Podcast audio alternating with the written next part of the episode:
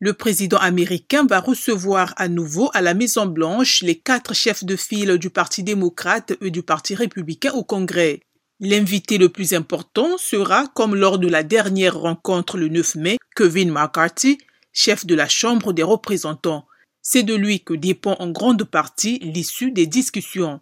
Il a déclaré hier soir qu'il n'y a pas de progrès et qu'il faudra faire quelque chose d'ici la fin de la semaine, alors que les équipes des deux camps négocient depuis une semaine.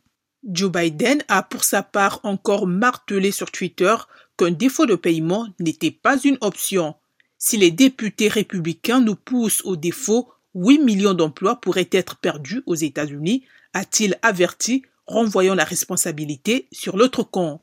Le pays ressent déjà les effets concrets de la crise, alerte la secrétaire au Trésor, Jeannette Yellen, citant l'augmentation du coût de l'emprunt. Elle avait averti qu'après le 1er juin, le pays risque le défaut de paiement avec toutes ses conséquences sur l'économie nationale.